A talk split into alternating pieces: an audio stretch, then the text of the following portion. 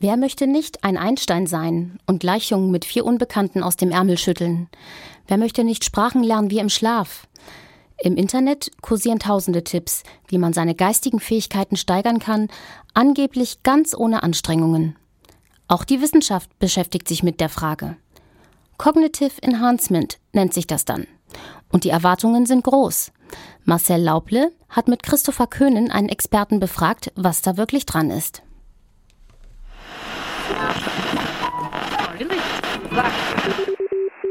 WMK funkt. Radio KIT präsentiert Beiträge des Studiengangs Wissenschaft, Medien, Kommunikation.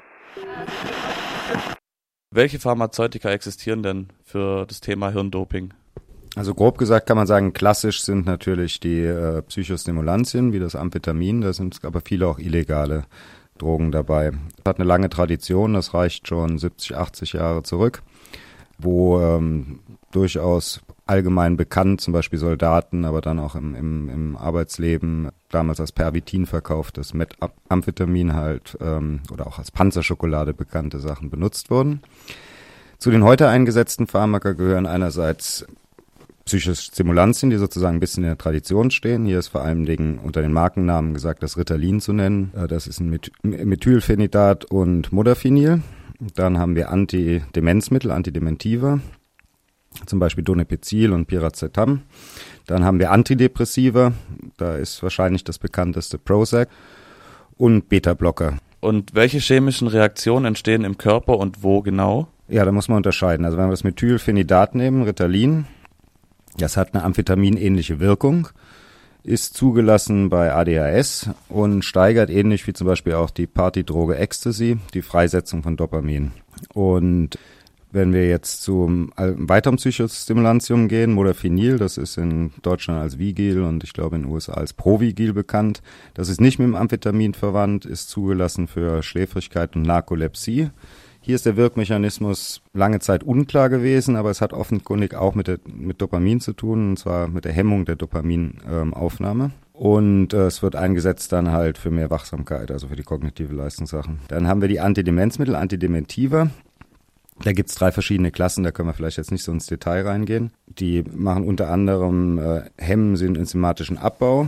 Und dann haben wir die Nootropika, die beeinflussen den Gehirnstoffwechsel. Und dann haben wir schließlich noch die Antidepressiva. Und könnte die Psyche dadurch Schäden nehmen durch die Nutzung solcher Medikamente? Also es ist so, dass Sie haben jetzt nach der Psyche nur gefragt. Es gibt vor allem Dingen, muss man sagen, es gibt eine Menge auch physischer Nebenwirkungen. Und zwar bei all diesen Sachen. Kann sein Appetitminderung, Kopfschmerzen, Übelkeit, Blutdruckabfall, alles, alles Mögliche. Wenn wir, wenn wir jetzt bei der, speziell auf die Psyche gucken, können wir auch wieder vielleicht in der Reihenfolge durchgehen. Die Psychostimulantien haben wir zum Beispiel bei Ritalin die Gefahr von irrealer Euphorie, Selbstüberschätzung, eventuell auch psychische Abhängigkeit, so durch die Amphetaminähnlichkeit halt.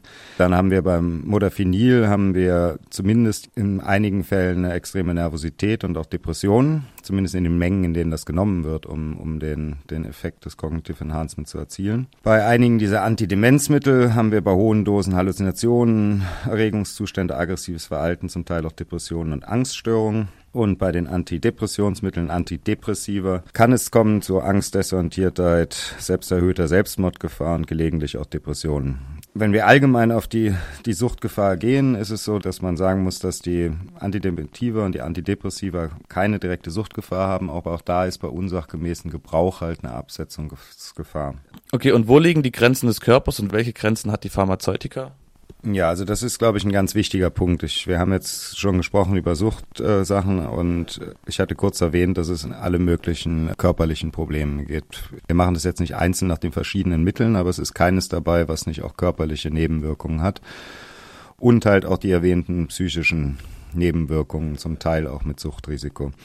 Wenn wir das so sehen, dann sieht man ja, dass der Körper sozusagen auf diese Mittel ja, auf gewisse Weise negativ reagiert. Und was, glaube ich, ganz wichtig ist, und das haben wir auch sehr kritisiert in unseren Studien zu dem Thema, ist, dass nicht am Anfang von denjenigen, die teilweise in hochrangigen wissenschaftlichen Zeitschriften wie Nature gesagt haben, Cognitive Enhancement ist eine interessante Zukunftsoption, die haben nicht klar gemacht, dass es da, wenn überhaupt, um die Zukunft geht, sondern haben gesagt, da gibt's diese tollen neuen Mittel, haben die damit populär gemacht haben die möglichen Nebenwirkungen einfach ignoriert, haben gesagt, na ja, wir reden hier nur über die Möglichkeit, dass es welche ohne Nebenwirkungen gibt. Und sie haben höchstens im Kleingedruckten sozusagen in den Fußnoten versteckt oder am Rande erwähnt, dass diese ganzen Mittel eigentlich kaum wirken. Also das muss man in dieser Deutlichkeit sagen. Also es ist so, dass vielleicht bei einem, nämlich einem dieser Mittel möglicherweise das unter be bestimmten Voraussetzungen besser ist als Koffein. Das heißt, da stellt sich natürlich die Frage, warum soll man irgendwie in den Nebenwirkungen kaum bekannte, zum Teil auch sozusagen äh, verschreibungs- oder beziehungsweise verschreibungspflichtige, zum Teil sogar auch nur illegal zu nutzende Sachen nehmen, wenn man das gleiche erreichen kann mit Kaffee oder Tee, was man seit Jahrhunderten kennt. Und insofern würde ich sagen, die Grenzen der Pharmazeutika bestehen darin, also wir reden hier nicht davon, dass jemand ein, ein, ein Albert Einstein wird durch diese Sachen. Das sind so ganz bestenfalls so ganz kleine Effekte für einzelne Teile des der geistigen Leistungsfähigkeit. Und vor allen Dingen haben wir bei mehreren dieser Mittel, ähm, haben wir halt auch noch Ergebnisse, die zeigen, dass es sogar zu Verschlechterungen kommen kann. Dass also etwas genommen wird und dass so eine Art sogenannte Überaktivierung stattfindet und dann eine Leistungsverschlechterung sogar einsetzt, eine geringere Konzentrationsfähigkeit. Und ohne jetzt so den warnenden Zeigefinger zu heben, würde ich sagen, es hat wirklich keinen Sinn, diese Mittel zu nehmen, weil sie von der Wirkung her so gering sind und man sich dann das Risiko reinholt, das ist vielleicht mindestens so Effekte zu haben, wie wenn man jetzt zweieinhalb Liter Kaffee trinken würde, wo man ja auch weiß, dass man sich danach nicht so gut fühlt. Christopher Köhn, Human Enhancement Experte am Institut für Technikfolgeabschätzung und Systemanalyse, im Gespräch mit Marcel Lauble. Ein Beitrag aus der Reihe WMK Funkt mit Expertengesprächen von Studierenden des KIT-Studiengangs Wissenschaftskommunikation.